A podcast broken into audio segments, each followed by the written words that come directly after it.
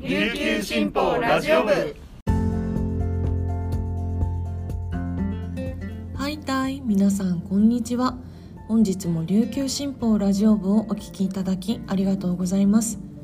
4月13日木曜日。本日のパーソナリティは広告事業局のメカル椿です。よろしくお願いします。午前11時現在の那覇市の天気は晴れ。気温は25度です。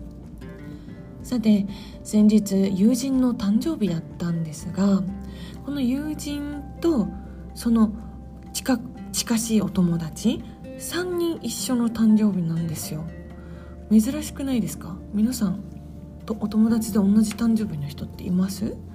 それがなんか3人揃うっていうのがすごい珍しいなと思っているんですがなんか誕生日ってその誕生日が一緒だけ一緒っていうだけで急にこの仲間仲間感が 感じませんか？ねななんでですかね？で多分皆さん子供の頃とか調べた経験があると思うんですけどこの自分と同じ誕生日の有名人って誰かいるかなって調べたことないですか？ありますよね絶対。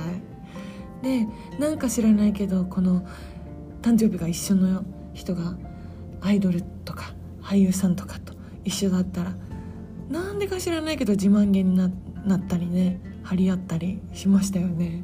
どうですか？皆さん。同じ誕生日の有名人誰ですか？皆さん。ちなみに私は滝蓮太郎です。それでは本日これまでに入ったニュースをお届けいたします。最初のニュースです。総務省は12日2022年10月1日時点の人口推計を発表しました。都道府県別では沖縄が21年同日から145人減の146万8318人となり1972年の日本復帰から50年の節目で初めて人口が減少しました。人口増減率は21年時点で0.07%増でしたが22年は0.01%減で復帰後初のマイナスとなりました。21年10月から22年9月までの出生数から死亡者数を引いた自然増減数は716人減。自然増減数を21年10月1日時点の人口で割った自然増減率は0.05%減でした。転入者数から転出者数を引いた社会増減数は571人増。社会増減数を前年度人口で割った社会増減率は0.04%増で前年度の0.02%減を上回りました。65歳以上の人口の対前年増加率は全国で最も高い1.6%増となりました。一方15歳未満の人口の割合は16.3%と全国で最も高く75歳以上人口の割合を全国で唯一上回りました。続いてのニュースです。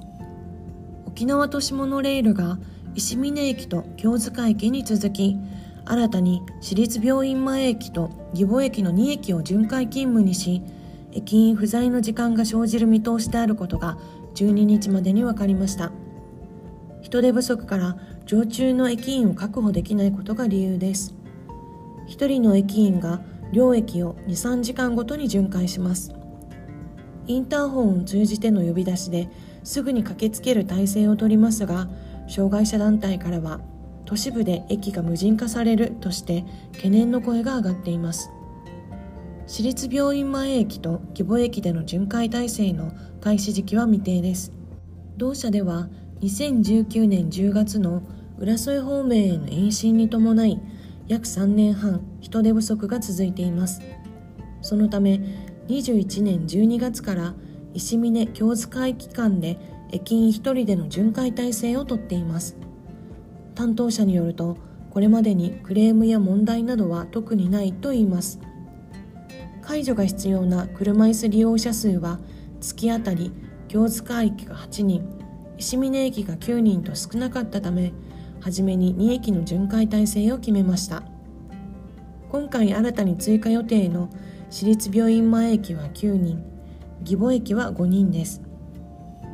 駅員不在時には改札口付近に設けたモニターやインターホンで顔を見て駅員と話すことができ連絡があれば駅員が隣駅からモノレールに乗って駆けつけます。ダイヤの都合上数分から10分程度かかりますが事前に連絡があればその時間に駅にいるよう調整できます。緊急時には運転手が解除することもできます。同社はすぐに人員を確保することは難しい。人手不足の解消とサービスの維持から巡回方式を導入したと説明。何かあればすぐに駆けつける体制なので遠慮せず係員を呼んでほしいと話しました。最後のニュースです。環境省は12日までに絶滅の恐れがあるジュゴンの生態に関する2022年度調査の結果概要を発表し泣き人村郡島海域での海藻藻場からジュゴンのものとみられるハミ跡を確認したことを明らかにしました。同海域では2年ぶりの確認となります。環境省が公表したのはジュゴンと地域社会との共生推進委託業務の22年度版の結果です。本島北部や先島諸島の計13海域で生息状況を調査しました。氷海域では22年11月15日にモニタリング調査を行い3地点で計17本のハミ跡が確認され複数のハミ跡の密集も1箇所確認されました。本島北部の3海域のうち名護市のスムイデと火曜では確認されませんでした。氷海域で確認されたハミ跡について環境省の担当者はこれまでも継続的にハミ跡が発見されておりジュゴンが生息している可能性を考慮した上でモニタリング調査を続けていく必要があると説明しました。本日紹介した記事の詳しい内容は琉球新報ニュースサイトで読めますのでぜひアクセスしてみてください。さて今週のウィークリーキングスですが皆さん我らがキングス昨日は島根に87対72で勝利しました。素晴らしかったです。昨日はですね私ベストバウトだと思いますよ。島根のバズソースタイルって言って攻守の切り替えが早いバスケットのスタイルをねバッチシ抑えて私が見た中で今季一番すごいキングスらしい素晴らしい試合だったんじゃないかなと思います。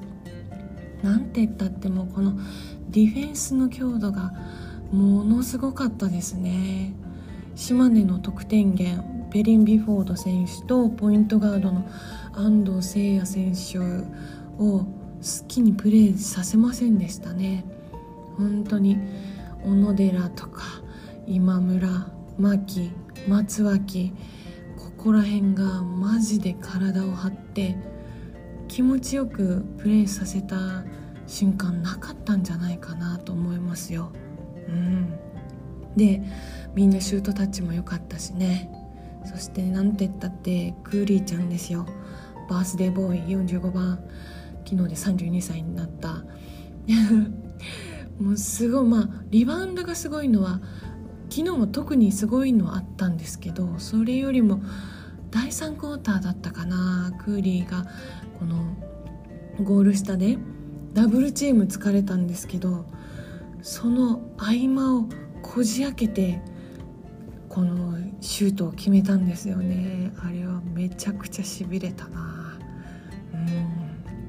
うん。フリースローも数は少ない中で昨日は確率も良かったんじゃないかなと思います。これで島根とのゲーム差は2に縮まりました。まあでもまだ2ありますからね。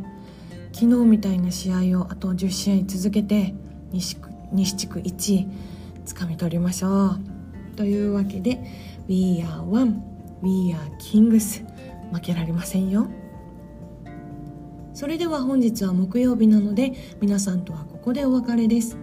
本日も皆さんにとって素敵な一日になりますように。ありがとうございました。